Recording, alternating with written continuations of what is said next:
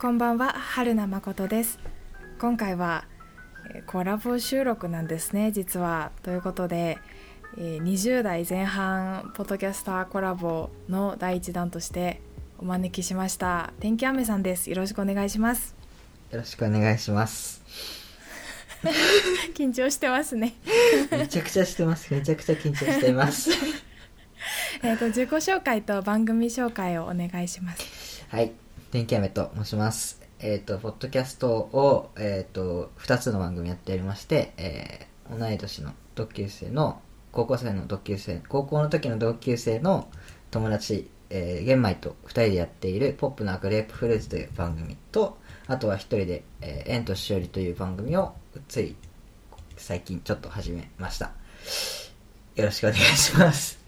よろしくお願いしますいや前から思ってたんですけど、はいあのポップなグレープフルーツ、はい。あのスペースツイッターのスペース機能を使ってい一度お話ししたことがあると思うんですけど、はい。はい。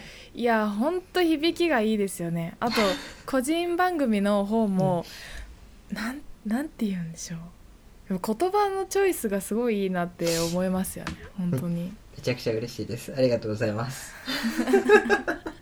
あなんかノートを書かれてるって、うんあの調べたら出てきたんですけどはい。恥ずかしいです。はいそんな、全然書けてないですけど、頑張りたいです。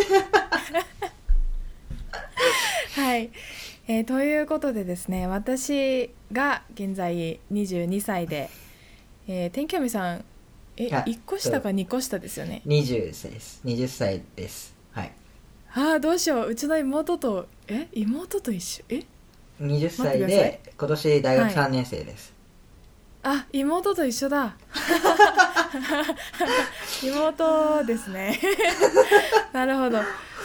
はい、えーポッドキャスターの方って結構、えー30代の方が多いなっていう印象がありましてですね、えー今までコラボさせていただいた方々も30代とか、まあ、40代50代の方が多かったので今回は、えー、と私と年が近い大学生とか大学生じゃなくても働き始めて間もないポッドキャスターの方々と喋ってみたいなと思いまして今回はお呼びいたしました。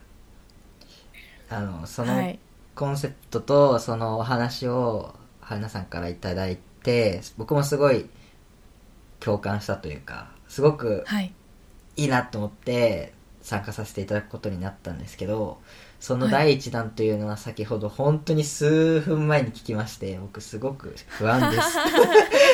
一発目でいいんですか？あの僕もその春菜誠さんの番組のめめ多分結構聞いてる方で最初から半今何回目だろう？け結構き最初から聞いてあ途中なんですけど それくらいめちゃくちゃ好きなので多分はい。めちゃくちゃ緊張してます。多分今まで ととあの世に放った声の中で一番緊張してる天気雨が 出てしまうと思います。はい、私もあの釣られてすごい緊張してるんですけど。ごめんなさい。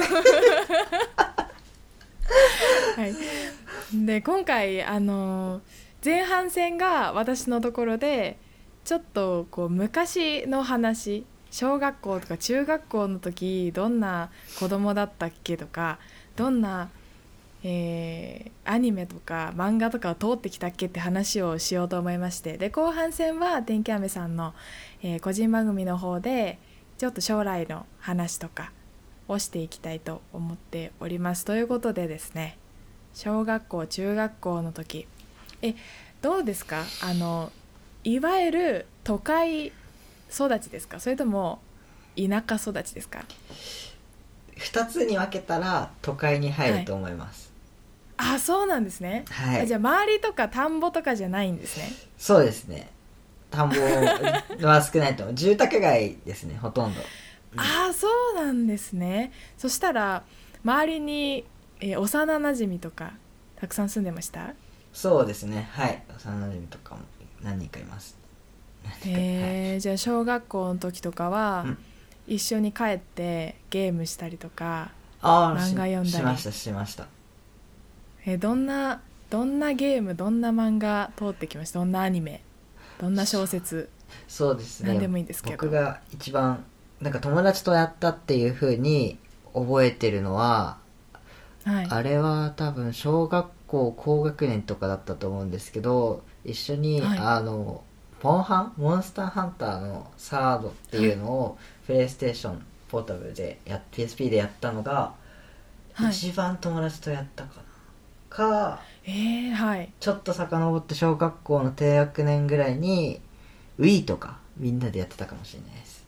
あ Wii 世代ですよね。Wii 世代です。あれ春菜さんもですか？あーあそうですそうです。うちには Wii があったんですけど私ゲームをですねいや最初 DS とかから私は入ったんですけど私もです。か買ってもらったのが小学校4年生とかだったんですよ。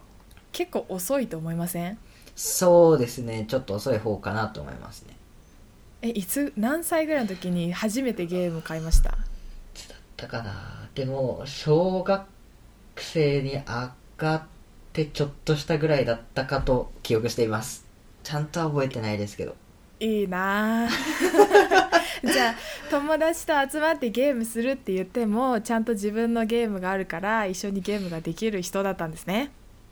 そう。えでも それくらいの時に一緒にやってた記憶はあんまりないかもしれないですね。ああそうなんですね。兄弟弟がいるので弟と一緒にやってたかもしれないけれど、友達と持ってって遊んだ記憶はあんまりないかもしれないです、へえその小学校低学年とかで。はいはいはい。ちょっとあでもあうーんそう そうか。私あの DS を買ってもらったのがその小学校4年生ぐらいだったっていうんであの友達の家に行っても私だけゲームがない。うん みんながゲームしてるのを後ろから見ているみたいな子供だったんですよね。で私はやっぱり一番覚えてるのは「動物の森」です。あ動物の森はやってる人いっぱいいましたけど僕は撮ってないんですよね、通ってないんですか？なんか 動物の森、はい。なんかあれですよね。なんかいいいのが釣れたとかあるじゃないですか。っていうのをクラスで聞いてて、そういうのがあるんだって思ってた人ですね、そうなんですね。そうですね。なんか動物の森はやってなかったですね、でも結構女子がやってるイメージありますね動物の森は。あー確かに女子の方が多かった気がしますね。それでもでも僕の周りは全然男子でやってる人もいたかなと思います。ああ本当ですか？男子はやっぱモンハンとうか、んうん。あとなんドラクエとか、うんうん。ファイナルファンタジーとかあとあとなんだろうなボンバーマンとか？わかりませんけど。テトリスとか？わかんないですけど。どんな感じですか？どんなゲームが好きでした？さっきモンハンの話出ましたけど。あとは稲妻イレブンとかやってましたね。稲妻イレブンってゲームなんですか？稲妻イレブンは多分最初あれ？漫画からスタートなのかな？わかんないですけど 僕途中から入ったので、なんか、はい。え遠藤守っていう主人公の代なんか途中で主人公変わってたんですけどえー、ジョジョみるたい。そうだからその最初の主人公のところしかわからないんですけどそこははい。結構ドンピシャでゲームを結構やってましたね。ん。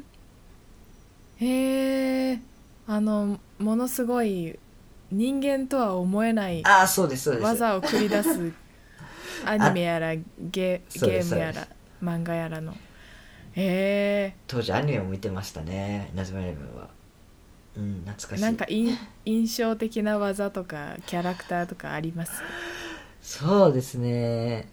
やっぱりえなんだろう。やっぱりそのす僕が好きだったのが「稲妻イレブン2」っていう見せる、あの同じ遠藤守が主人公の2回目、はい。2シリーズ目だったんですけどはいはいはい。その2シリーズ目でこうなんて言うんだろうな。む当時のいシリーズ1で仲間だった人たちがちょっと闇落ちしちゃうみたいなシーンがあって。どういうことだ？はい。なんか簡単に言うと宇宙人がサッカーで攻めてきてやばいってなるんですけど、それでラスボスを倒した、なんかこいつらずっと強いぞオーラがこうちょこちょこ出ててそいつらを倒したんですよ、ラスボスを倒したと思ってこう、はい。自分たちのホームグラウンドに戻ったら怪我だったはずの奴らが怪我だったはずの味方元味方がまさかの闇落ちのめっちゃ強い状態で現れるっていう。それが結構こうなんだろう。自分の中ではえー、あの仲間たちがそんな闇落ちしちゃうのかっていうすごく印象的なあれはエピソードでしたね。あれはびっくりしました。いやそれは衝撃でしょうよ。めちゃくちゃ衝撃的でしたねあれは 闇落ちしてなんかオーラなんかも変わっちゃったりして。ですそうです。そうです。本当にそうです。そうなんだ、そう。へえなかなか、すごかったですね。花さんは何かあったりしますか？そのやってた、はい。ハマってたとアニメとかゲームとか。はい。花さんがでもいいですしは周りがみんなでこうブームになってたとか私牧場物語がすごい好きで。あ なんか私のイメージっぽくないですか？あはいすごくそう思いました。あの牧場物語というのは、まあ、主人公がいきなり、えー、とのどかな、まあ村と言ったらいいのかみたいなところに引っ越してきて自分の家と土地を与えられてでそこで農作物を育てたり家畜を育てたりしながら、えー住人の住民たちと交流を深めるほのぼのとしたゲームなんですけども。動物の村っぽい感じですよね。ちょっと。そうですね。そうですね、うん、なんかストーリーがあるというか、うん。こう自分でこううです。生活をどうにかこうにかしていくみたいな。そうです。でもそれであの春にはこの野菜を育てるんだけどこれが一番高いからとか。あ そう。そういそういうのをもうこう効率化しながらー、うんうん。あの必死であの畑を耕し種をまき 水をやりっていうのをずっとずっとやってて。うんそんな子供でしたね。うん結構他周りの人も一緒にやってて今あれが高いよとかやってたんですか、そんなことはない。えー、とですね割と私は一人でやってて、うん。というのもあの牧場物語シリーズってめちゃめちゃたくさんあって DS で出てるのもあれば Wii で出てるのもあってで私の周りの友達は DS のをやってたんですけど私はあの Wii のを家でただひたすらやってたので、はいうん、はい。大画面で私もい今でも時々実家に帰ったらたまに起動して最初からやることがあります。帰省中の間には全然終わらないんですけど。本当に思い入れのあるゲームなんですよね僕ちゃん。えそうそうなんですそうなんです。えあのふと思ったんですけど、はい。あの学童とかって行ったことあります？えっ、とが小学校の帰りになんか夜みたいなとこですよね。そうです。あの家帰っても保護者がいないとかっていう子たちが一時的に預けられる学童は行ってないですね僕は。あ行ってないんですね。へえじゃあ帰って弟さんと遊んだり友達と遊んそうだりですね。帰ってました。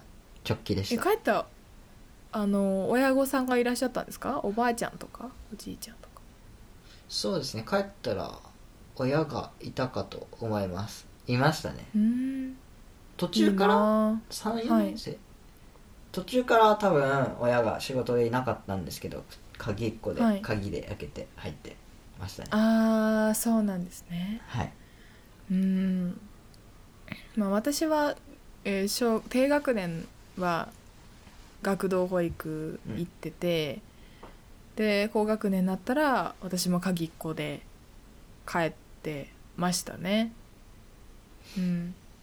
田舎だったんで花の蜜なんかを 花を引きちぎって蜜吸いながら帰ってた子供でしたけど。全然僕のところでもやってるのでそんな関係ないです。ああそうなんですか？はい うちの周りは本当に田舎で田んぼ田んぼ畑田んぼみたいなでコンビニも1軒あってラッキーぐらいの感じの場所だったので、うん、なんか僕は小学校から家までが大通りぐわーって走ってちょっと曲がるぐらいだったのではいその大通りがこう花壇にな花壇というか植木があったので、そこにこうツツジがいっぱいあったんで知ってましたねえ ーみんな1回は通るんですかねツツジの花の蜜そうですね。なんかいくら都会の子でどんなにこう、ね町とか渋谷とか新宿とか港区とかに生まれてもツツジは吸ってほしいですよね。経験として。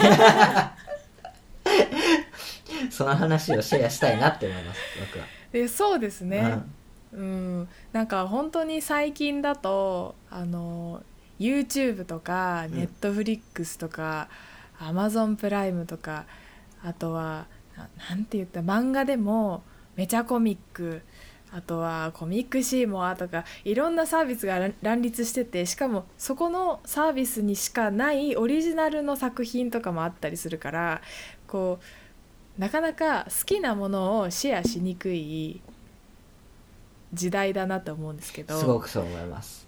ですよね、あの好きな YouTuber がとか私 VTuber で一人応援してる人がいるんですけどその VTuber この人が好きでねって話しても全然理解してもらえないことがあるんですけどやっぱ小学校中学校の話とかだとうん。うんあーわかる。みんな通るよね一回はみたいな話とか、友達が好きだったよそれみたいな話とかってやっぱありますよね。ありますね。なんか、今ふと思ったのはあれ、ん何流行ってたかなみたいなふうに今ちょっとふと考えた時にあの、はい。ゲームとかそういうのではないんですけどプロフィール帳とか流行りませんでした、流行りました。めっちゃ流行っあもううん。プロフィール帳とかシール帳とかめっちゃ流行りました。やりましたね。なんかもう、はい。文房具屋行っても見ないですよね。あれ絶滅しましたよね。そうですね。なんか鍵かかるやつとかもありましたよねすごいキラキラああありまししたたありました。表紙で。うんうん。うんなんか、うん、すごい覚えてますね。かえうちに実家にあるのかな？もしかしたらあるかもしれないですけど。難しいと思って、あれあれは結構めっちゃやった気がします。僕は集めてなかったですけど。結構女子がねプロフィール帳とかやってた気がするので。やりますよね。あの1枚紙を渡されてこれ書いてって言われるんですよね。でみ集めてファイリングするんですよね。そうですそうです。個人情報の塊です。うん。いや楽しかったな。いや、うん。結構そういう風なのを集めて女子は占いとかうんうんうん。あとは性格診断とかすごい好きだからそういうのやったりしてましたね。なんかちょっとなんだろう図鑑じゃないけど本でそういうのありました。占いとか心理テストとかうん。ありましたよね、あありましたね。心理テスト。大好きだったな。あのプロフィール帳といえばやっぱりあの好きな人の欄があると思うんですけど、ありましたね。初恋っていつぐらいでした？初恋？えなんか本当にこう、うん。子供同士のあのただこう好きっていう気持ちだけでいいんですけど好きとかあのお気に入りの子とかっていう感覚でいいんですけど全然。えそれで言ったら多分幼稚園からいたかもしれないです。本当ですか？早いですね、多分いた多分そそうじゃないかな。多分いたと思いますよ。え幼稚園から同じ小学校とかに行きました、行きました行きました。あそうなんだ。じゃあその子その子小学校に行っても好きだったりしました？多分だいぶ好きだったと思いますよ。あ一途だ。なんかケロッと 言ったけど 恥ずかしいな。多分そうだったなと思いますけどね。え。ー、そうなんですめっね、ちゃ恥ずかしい。まあ、私はちなみに初恋は小学校4年3年生か4年生ぐらいで小学校6年生までずっと好きでしたね。好きな子がいました。あ一途ですね。もう結構そその子が明確に、この子が初恋の人って感じだったんですか？そうですね。めっちゃ好きでしたもん。何の話をししてるんだ？今日初対面の。初対面なのに何の話をしてるんだって感じですいやなんか僕はその幼稚園だった、幼稚園からまあ小学校低学年ぐらいまでその好きだった子はまあ好きでもなんかそれくらいってこうなんだろうな。付き合うとかももちろんなかったのでなんか恋っていうとちょっと違うかなみたいなうーんみたいなところはあるんですうよんはいはいはい。なので初恋うんどうだろうってなるんですけどいいですね。うらちょっと羨ましいです。初恋の人この人ですって言えるのが。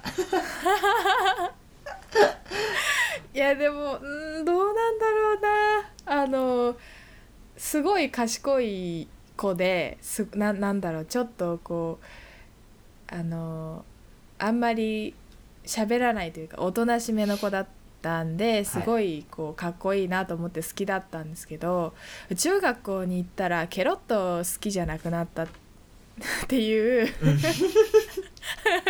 ていうねあのところもありましてまあ月日が流れるとねこういう気持ちっていうのも変わっていくもんですけど中学校あそうだ中学校行ったら、うん。あの部活とかどんな感じでした？部活そうですね。僕はバスケ部でやってたんですけどはい。あでもそこまで僕も上手くなかったですしいやでも先輩が強かったですね、先輩はめちゃくちゃ強かったです。し1位か2位くらいまで行ってましたびっくりしましたすごい。けじゃあど大会とかも行けるんだ上まで。そうですね行ってましたね。うーんびっくりしましたけど。いいですね。原田さんはうん。どんな部活やってらっしゃいました、あ私吹奏楽部ではあ。のフルートをやってました。あかっこいい。ちょっと僕のとエピソードがなさすぎてすぐ振っちゃいましたけど。あそうなんですか？あじゃあ部活以外で、うん。あの好きだったこととか休みの日何してたとか中学時代友達と何してたとか。中学時代は本当に普通でしたね。それこそ部活があはい。るのが基本午前午後どっちかなにあって部活終わったらご飯行ったりとか、じゃあラーメン屋行こうぜみたいなのもあったし、休みの日はショッピングモール行くとか本当にめちゃくちゃ普通だったと思います。普通の中学生でしたね。え普通って言いますけどはい。あ田舎だとあラーメン屋も近くにないしショッピングモールも近くにないんで全然その普通を共感できなくて戸惑ってるんですけど大変失礼しました。いいね。大変失礼しました。うんいいですね中学時代から友達と遊びに行くの。ううん。んカラオケとか行きました？カラオケも行きましたね。行きました行きました、うん。今日本当に偶然なんですけど中学,、はい。あの中学生の学区の中にあるカラオケ屋さんに今日中学生ぶりに行ってめちゃくちゃ懐かしかったですね、それは懐かしいですね。なんかこうちょっとこじんまりしたビルのはい。ワンフロアにあって、ちょっとそんな綺麗じゃなくて大丈夫かここうんみたいな感じで、へー。懐かしかったです。だけどちょっとなんだろう。都内とかにあるはい。カラオケルームよりは広くってすごい独特なはいはいはい。感じがしてめちゃくちゃ懐かしかったです。ね、ああいいなあ。いいですね。なんかノスタルジー。うん。私が中学校の時にカラオケ行ったあの行ったから行ってたカラオケはあのねなんていうの？ネット？ねネカフェ？ネカフェのカラオケだったんですね。はいはいはいはいはい。でカラオケ行くんだけどあの漫画をも大量に持ってきてみんなでひたすら読んで泣くみたいな。こともやってましたよ。めちゃくちゃいいですね。あそれはあんまなかったかな。はい。あ羨ましそれ。うん。少女漫画大好きなんで私。あ少女漫画好きなんですか？こうみんなで、はい。これをみなとかおすすめしちゃったりって感じですかね。はい。そうですそうです。いいですね。貸し借りして。え何ですか？少女漫画って少女漫漫画だったらえー、っとですね私チチャオをよく買ってたんですけどチャオ。チャオ仲良しあたりだと何があったかなあのな椿くん椿くんをすごい思い出すんですけどなんていうああ今日恋今日恋です。今日恋を始めますっていう漫画があって。聞いたことあるとそのタイトル。女子が言ってた気がするぞ。これあの実写が実写映画化もされてる作品なんですけど。ああなるほど。はい。これが面白かったな。あと他にもいろいろあるんですけど。はい。ちょっと忘れちゃ忘れちゃいましためねちゃくちゃいいですうんね、とにかくめちゃめちゃ読んでめちゃめちゃ泣きましたね。うん。そういう意味で言うとそれこそ小中学生とかはあんまりね、はい。お金もなかったりしてあんまり漫画のやりたりとかした記憶ないかもしれないですね。あ本当ですか？うーん。あんまりないかな。今の方がよっぽどこれいいよとかこれ読んでるとかいう話はするかもしれないですね。え最近は漫画は何を読むんですか？最近昨日「ワンピース買って読んでました。あワンピースですね。私まだ最新刊全然読んでないんでネタバレは禁止ですよ。ネタバレ禁止ですね。気をつけます。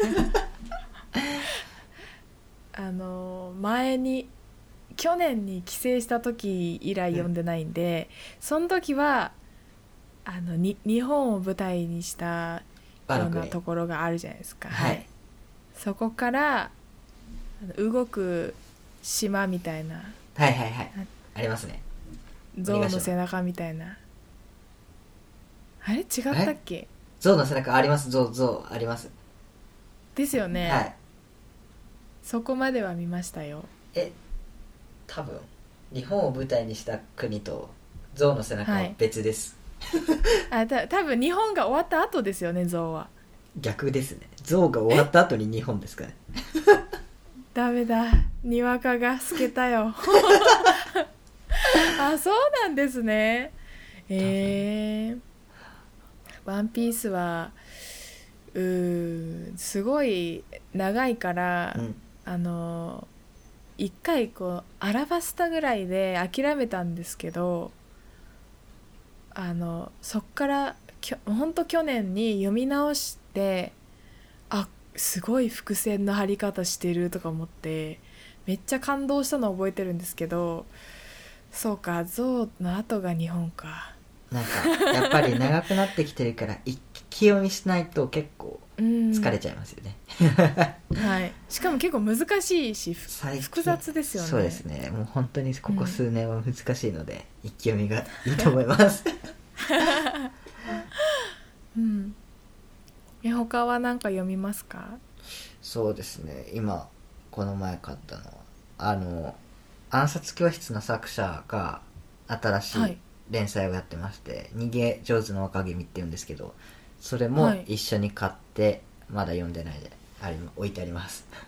へええってことはあの書籍で買うんですね？漫画本。そうですね。なるべくこうなるべく単行本を買ってるっていう感じですね。でも最近ちょっと場所がなくなってきたのでだんだんだんだん電子書籍に移行したいなーって思ってできてない感じです。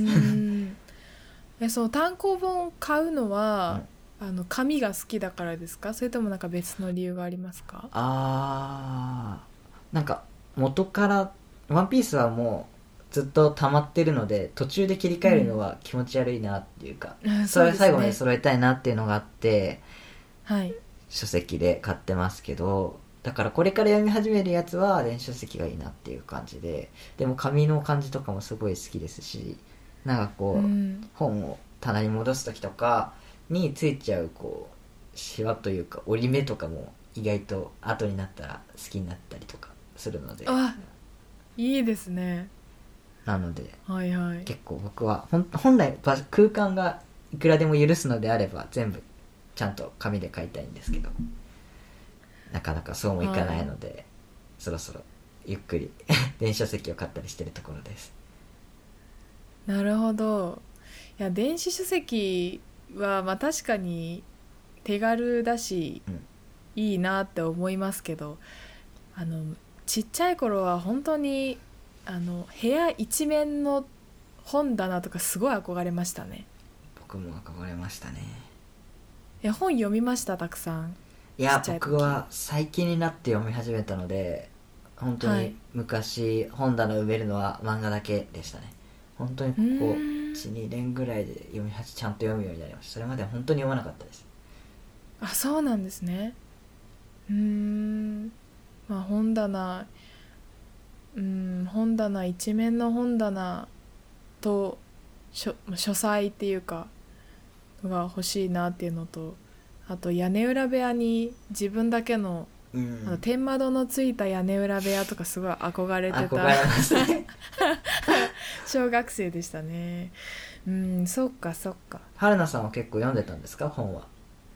本は小学校中小学校か。小学校はめちゃめちゃ本の虫でしかも外国文学のなんかファンタジーっぽい分厚いまあ言うなれば「ハリー・ポッター」みたいな本をたくさん読んでた子供でしたね。うん。ファンタジーばっかり読んでました。すごい尊敬します。僕全然集中力もなかったし読めなかったし。はい。やっぱ春菜さんもすごいこうポッドキャストの中で出てくる言葉とかもすごいいい言葉選びするなって 思うので すごい羨ましいんですよねいやー今日恐縮なんですけどもいやでも今日その天気雨さんのノートを読んでてああ恥ずかしい。いや本当言葉がすごいなんだろう語彙力もあるし言葉の選び方すごい素敵だなってしかもなんなんていうの？テンポ感。言葉に読んでみた時のテンポ感みたいなのもすごいいいなって思う思ったのでたくさん本読んでるのかなと思ったんですけど最近になってからなんですね。そうですね。なんかその読んでなかったのがここに来て恥ずかしくなったというかすごいコンプレックスじゃないけど、やばい、うん。読まなきゃやばいってなってなので、はい。ある意味すごく意識的に読むようにはしてるしその、うん。読む時も表現とかには質というかこあここいい好きな文章だなとかを気にして読んでるかもしれないです。ああそうなんですね。その分なんかその最近。うーんなんか読み読まなきゃって思ったきっかけとかあったんですか？人の影響とか。うーん高そういうわけでもな校く。で、はい、ここがそこそこ進学校だったのでうん。周りに読む人が結構いたっていうのもありますし先生も読むことを勧めてたんですねだけどはい。自分は読んでなかったり、受験に入っちゃって読めなかったりとかしててそれでこう、でその大学に上がったタイミングでこういろいろ読み始めると全然足りないんだなっていうのを感じましたね。でその読み始める時に何がおすすめとかこういろいろ調べたりとかあとは、うん。なんだろう僕雑誌も好きなので雑誌でいろんな人のインタビューとか読むのも好きなんですけどそうすると結構世の中いろんな人いろんな本読んでるなって気づいてそうするとはい。全然足りないなって思ったんですよね。それですごく焦りましたね。そうなんですね。うん。逆に私が今全然本読んでないですね。読ま読まなきゃなって今思いました。いやでも原田さん本当にはい。なんて言うんだろう。すごくなんだろう。言葉がすごい春菜さんを表してるみたいで。えそうですか、うん。いや春菜さんのそのポッドキャスト1エピソード聞いたらどんどんな人か分かるくらいすごい言葉の選び方とか話し方とかに凝縮されてる感じがしますわあすごい恥ずかしいですね。いやめちゃくちゃ僕も恥ずかしかったんで、仕返しですじゃないですけど。仕返しされました。そうか。えー最近の読んだ本面白かったとかありますか？ジャンルとかでもいいんですけど。うんそうですね。基本的に最近はそのジャンルとかでいうと小説が多いかなって思うんですけど今読んでる本はちょっとじゃん、えー小説ではなくってあれはなんだ？学術？違うか。友達に借りた本で今明治維新を結構簡単にはい。こう、テンポよく解説してる本があってそれを今読んでる途中なんですけどすごく面白くって、えー、はい。半分ぐらい読んじゃいましたね。すごく面白いやつで。えなんて差し支えなければ本の題名を。今いや僕ちょっとちゃんと覚えてないんで持ってきてもいいですか？今はいお願いします。ちょっとお待ちください。はい。お待たせしました。えっ、とこちらです、はい、ありがとうございます。えっ、とタイトル幕がそうですね。ちょっと待ってください。奥付けでちゃんとしたタイトル。世界一よくわかる。幕末維新えー著者が山村達也さんですね。この版山が村達也さん。めちゃくちゃ面白くて、へえ僕はいいの結構ペラペラ読んじゃいましたね。あのーセンター試験。大学の入試の時に日本史をセンターまでだったんですけど使ってまして、はい。その時は結構パパパッと進んでしまうんですけどやっぱり勉強の量があるので、でもこれ読むとすごい面白いですね、楽しい。えー、めちゃめちゃ読みたくなってきました。あの僕あの大学コロナであの緊急事態宣言出てて大学行けなかったりとか、はい。暇になってた時にあのドラマの「ジン」を見てまして、はいプライムビデオで、アマゾンプライムで、はい。でジンも幕末の時期なんですけどそれからちょっと幕末に興味あって、で話をしたら貸してくれました友達が。へえいいですね。これはめちゃくちゃ面白いおすすめです。まだ途中なんですけど、読んでみようかな。読みいや今日は簡単だはい。今日私落としちゃった。今日私あのビジネス書で、あの睡眠に関する本を読んでてはいはい。で夜寝る前2時間前ぐらいにはスマホとかパソコンとかテレビとか全部切ってブルーライトが出るようなものを切ってあの過ごすといいよっていうのを見たんですよ。で本読まなきゃなって思ってたんでちょっと図書館市民図書館行って借りてきます。偉いです。やっぱ春菜奥さんはその本当に偉いんですよ。ポッドキャスト聞いてても本当にはい。偉いんですよ。あの、いやはい。ご飯のお供の一ファンとしてあのファンと名乗らせてください。一ファンとして言いたいんですけどまず、その春菜奥さんの人柄もいいですし声も最高ですし もう大好きなんですけど何より春菜奥さんの向上心がすごい、もうそのポジティブさになんかはい。頑張んなきゃってなるんですよね、だからああ嬉しいな。堕落してる時ほど聞きたくなるポッドキャスト番組。それが ご飯のお供だと僕は思ってます。いやありがとうございます。いやなんか なんかもうすぐどうしよう。どうしよう。わわうん頑張りますね私も。結構なんかはい。誠さんもそのなんだろうな自分の頑張り日記的な立ち位置なのかなって思っててここまで頑張りましたとか、これができなかったんですでもいいですよねみたいな口調とかも多くて、なんかこう一緒に頑張ってる並走してる感じがするとかしてああはい。すごく大好きです。これからも頑張ってください。応援してます。はい。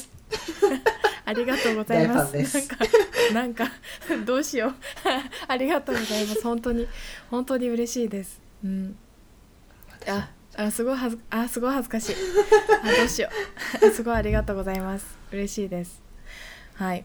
あととということで ということでこれでいいいいんかな？